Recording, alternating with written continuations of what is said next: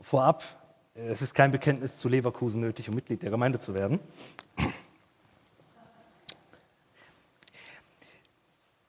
Der äh, Titel dieser Predigt ist mit Tauf 2021 ein bisschen langweilig überschrieben, aber ich dachte mir, es wäre ein bisschen zu viel verlangt, meinen Wunschtitel zu nehmen. Der wäre nämlich, was mit Margarine mit Taufe zu tun hat. Klingt ein bisschen seltsam, aber ihr werdet nachher vielleicht sehen, worum es mir dabei geht.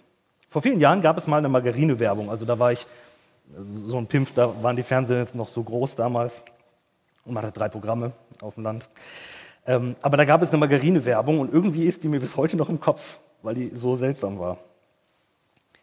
Und zwar von einer bekannten Margarine, äh, beim äh, ähm, bekannten Margarinehersteller. Im Hintergrund lief bei dieser Werbung ein Lied mit folgendem Text. Du darfst so bleiben, wie du bist.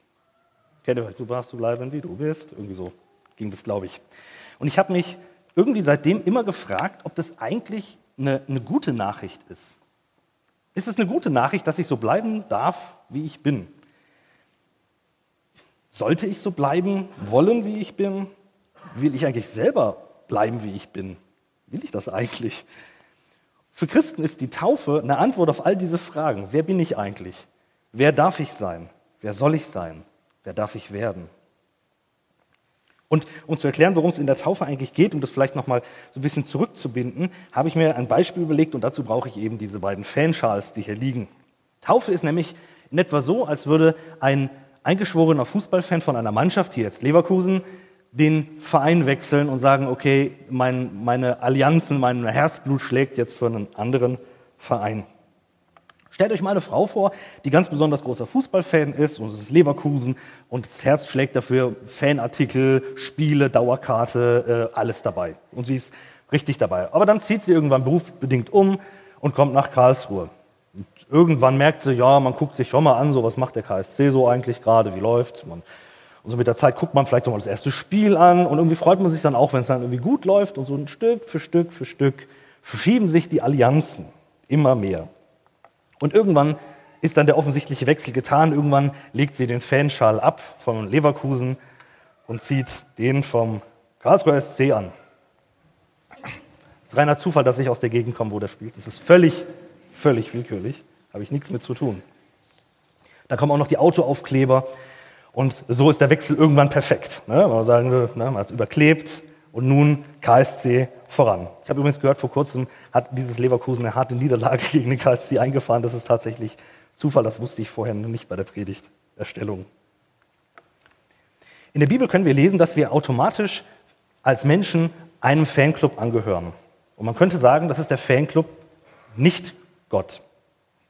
Das ist, sage ich mal, der Ausgangszustand, in dem wir Menschen stehen. Das bedeutet, wir sind Fans von etwas, was irgendwie mit Gott erstmal so nichts am Hut hat oder im eigentlichen Sinne mit Gott nichts am Hut hat. In der Bibel gibt es dafür den Begriff des Unglaubens. Ich baue eben mein Leben und mein Vertrauen eben nicht auf diesen Jesus, um den es heute gegangen ist, in der Taufe und auch in der Predigt, sondern in erster Linie auf irgendetwas anderes. Das kann manchmal sogar sehr religiös wirken. Ich kann mein Leben zum Beispiel auf religiöse Gebräuche bauen. Man, man gehört halt irgendwie dazu und man macht verschiedene Dinge im Laufe des Jahres. An sich ist das nicht schlecht, aber auch das kann manchmal mit Gott relativ wenig zu tun haben. Ich kann auch andere Dinge als Fundament in meinem Leben sehen und als Ziel haben. Ich kann zum Beispiel sagen, ich ziele darauf, besonders äh, erfolgreich zu sein oder meine eigene Sache aufzubauen und bekannt zu werden, einen eigenen YouTube-Kanal vielleicht zu haben oder so. All diese Dinge können das Zentrum im Leben eines Menschen werden. Und das ist das, was Christen manchmal so ein bisschen in ihrem eigenen Sprech äh, als das alte Leben bezeichnen. Ein Leben, was irgendwie auch vielleicht irgendwo Religion hat, aber wo Jesus eigentlich gar nicht im Zentrum steht. Jeder Mensch hat etwas, das ihm persönlich am wichtigsten und wertvollsten ist. Etwas, das im Grunde alles andere an Wichtigkeit übertrifft. Und das hat jeder, ob er das nun wirklich weiß und sich bewusst macht oder nicht. Aber das, was im Zentrum meines Lebens steht, das ist auch immer das, was mich verändert. Um es mit den Worten des Theologen und Autor Timothy Keller zu sagen, was wir am meisten lieben, dem werden wir ähnlich. Jetzt überleg mal, wenn du mal drüber nachdenkst, was, was liebst du eigentlich am meisten? Und jetzt denk dir mal, was würde denn passieren, wenn du dem ähnlicher wirst? Ist das eine gute Nachricht? Das, was im Zentrum unseres Lebens steht, und von diesem Zentrum erwarten wir uns eigentlich am Schluss auch, dass es uns glücklich macht, dass es uns erfüllt. Das meint die Bibel damit, wenn sie davon spricht, dass wir Menschen Sünder sind. Wir haben etwas anderes in diesem Zentrum und erwarten uns von etwas Glück, was uns niemals dieses Glück geben kann. Und so unterbieten wir dauerhaft das, wozu wir eigentlich geschaffen sind. Wir sind quasi Fans des falschen Teams. Und nun, im Beispiel von dieser Frau, nun kommt es ja zu diesem inneren Wechsel. Wenn ich euch fragen würde, wann hat er denn, wo würdet ihr den festmachen? Ab wann kann man den festmachen? Und man merkt, es ist schwierig, ne? In dem Moment, wo sie vielleicht am Fernsehen sitzt und HSC spielt, oder wenn sie sich vielleicht anfängt, so ein bisschen darüber zu freuen oder mitzufiebern. Ab wann ist der Wechsel wirklich vollzogen? Irgendwann ist es sichtbar, ne? Irgendwann ist der Schal da und die Aufkleber da und die Karte gekauft. Es gibt aber einen inneren Wechsel, bevor es zu einem äußeren Wechsel kommt. Das Entscheidende ist nicht mit dem Schal passiert, sondern das Entscheidende geschieht vorher. Und mit der Taufe ist es genauso. Die Taufe ist großartig und großes Fest zu feiern. Und für viele ist es der Start in den Glauben rein. Und doch ist es Ausdruck des Glaubens selbst. Die Taufe ist Ausdruck davon, dass Gott schon was gemacht hat. Das ist nicht das Startsignal, dass Gott was tut, sondern im Grunde das dankbare Feiern, dass man erkennt, Gott hat schon was getan. Dann kommt es eben auch noch zum äußeren Wechsel. Das habe ich hier mit dem Schal versucht zu symbolisieren. Und dann ist es sichtbar. Die Taufe ist dieses äußere Signal. Ab jetzt lebe ich mit Jesus und er ist das Zentrum in meinem Leben. Eine der wichtigsten Bibelstellen, die sich mit diesem Thema auseinandersetzen, mit diesem Wechsel auseinandersetzen, wie der so aussieht, die finden wir im Römerbrief. Das ist ein Brief, den Paulus, ein bekannter Apostel, man kann sagen, ein großer Lehrer und Leiter der damaligen Gemeinde, geschrieben hat an eine Gemeinde in Rom. Da geht er auf die Taufe ein und da möchte ich euch mitnehmen rein. Oder wisst ihr nicht, fragt er dort die Menschen, oder wisst ihr nicht, was es heißt, auf Jesus Christus getauft zu sein? Wisst ihr nicht, dass wir alle durch diese Taufe mit einbezogen worden sind in seinen Tod? Durch die Taufe sind wir mit Christus gestorben und sind daher auch mit ihm begraben worden. Weil nun aber Christus durch die unvergleichlich herrliche Macht des Vaters von den Toten auferstanden ist, ist auch unser Leben neu geworden. Und das bedeutet, wir sollen jetzt ein neues Leben führen. Paulus sagt hier etwas, was für uns heute so ein bisschen schwer erstmal zu verstehen ist. Er sagt, wir sind einbezogen worden in den Tod von Jesus. Das ist ein bisschen schwierig sich vorzustellen, denn wenn ich dich fragen würde, was hat denn der Tod von jemandem vor über zwei, also vor 2000 Jahren mit uns heute hier äh, in Kassel zu tun? Wo ist denn da die Verbindung? Ist das einfach irgendwie ein andächtiges sich erinnern daran, dass da mal jemand war, der irgendwie ein besonderes Vorbild war? Ist das die Verbindung, auf die er hier eingeht?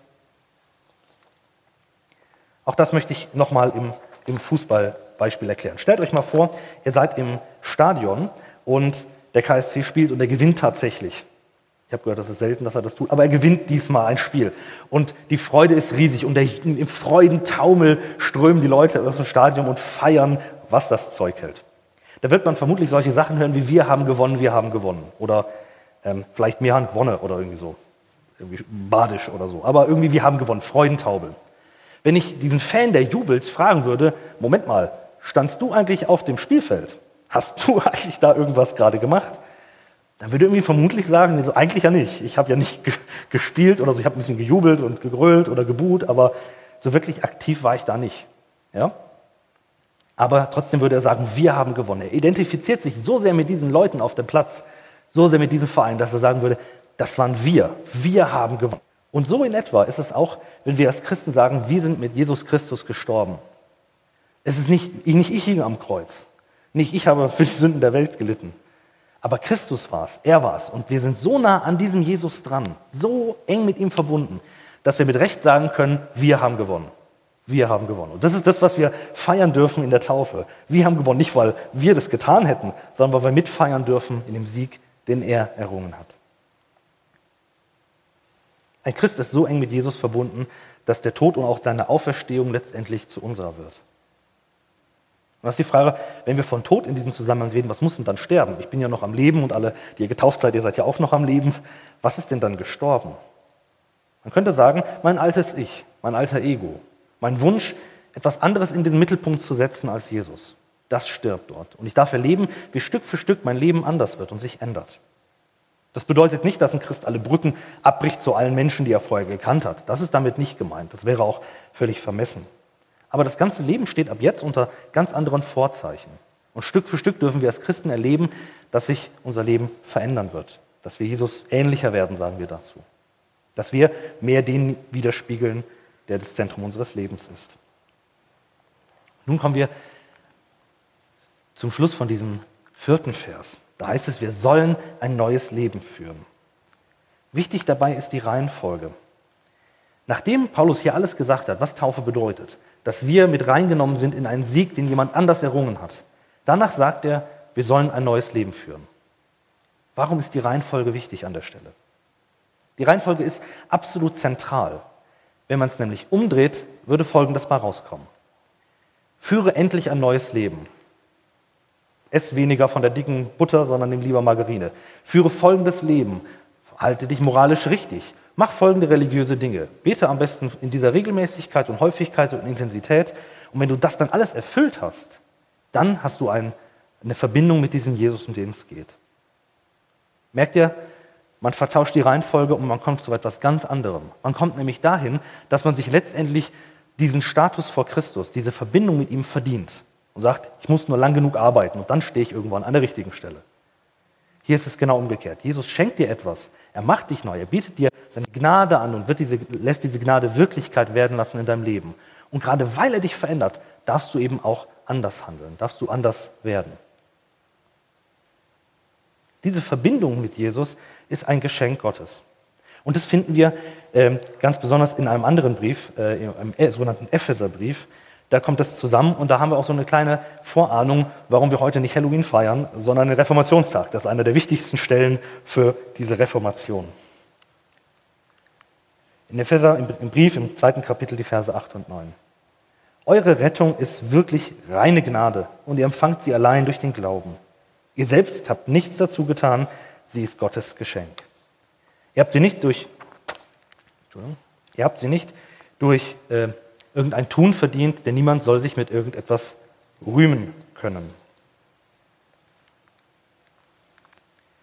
Liebe Rina, liebe Ulrike, ich freue mich ungemein darüber, dass ihr diesen Schritt gegangen seid. Ich freue mich mit euch und ich freue mich, dass ihr diese Reformation an eurem eigenen Herzen erleben durftet, dass es nichts Abstraktes ist, sondern dass ihr leben durftet, dass Jesus echt ist und greift und hält und trägt. Und von diesem Blick möchte ich nochmal zurück auf diese Margarine zu sprechen kommen, die mich am Anfang so beschäftigt hat. Ich denke nämlich im Anbetracht der Taufe, das, was wir gerade gesehen haben, müssten wir diesen Satz, du darfst so bleiben, wie du bist, umformulieren. Ich glaube sogar gleich zweimal umformulieren, weil es nicht ausreicht, den nur einmal zu ändern. Zunächst mal steckt darin das eine drin. Du musst nicht bleiben, wie du bist. Als Christen glauben wir, du musst nicht bleiben, wie du bist. Du bist nicht auf dich selbst geworfen und merkst, dass du nicht weiterkommst als dein eigenes Denken, sondern du musst nicht so bleiben, wie du bist. Es gibt Veränderungen, die gibt es wirklich und auch nachhaltig. Und zwar nicht dadurch, dass du dich mehr zusammenreißt, sondern dadurch, dass du dich verändern lässt von dem, der dich liebt. Und das zweite ist ein Versprechen, die zweite Umformulierung. Du wirst nicht bleiben, wie du bist. Das Versprechen des christlichen Glaubens ist ein großes Versprechen. Es ist das Versprechen, dass wir nicht so bleiben werden. Er kommt zu seinem Ziel. Gott wird dich verändern. Du wirst nicht so bleiben. Und du darfst dich freuen darauf, dass er zu seinem Ziel kommt. Gott selbst verspricht, dass er das, was er anfängt, auch zu Ende bringt. Vielleicht erinnerst du dich an die letzten Projekte, die du gestartet hast. Bei mir warten so einige zu Hause, wo ich merke, sollte ich vielleicht mal fertig machen. Und die mahnen mich jedes Mal, wenn ich dran vorbeilaufe und dann sagen sie, ja, wenn ich mal Zeit habe, dann, dann mache ich das. Gott läuft nicht an, der, an dir vorbei und sagt, naja, vielleicht, wenn ich irgendwann mal Zeit habe, mache ich weiter. Sondern Gott ist derjenige, der sagt, ich habe dich begonnen, ich habe das Gute in dir angelegt und losgelegt, ich werde jetzt nicht aufhören. Der wird das zu Ende bringen, bis wir irgendwann mal vor ihm stehen werden. Amen.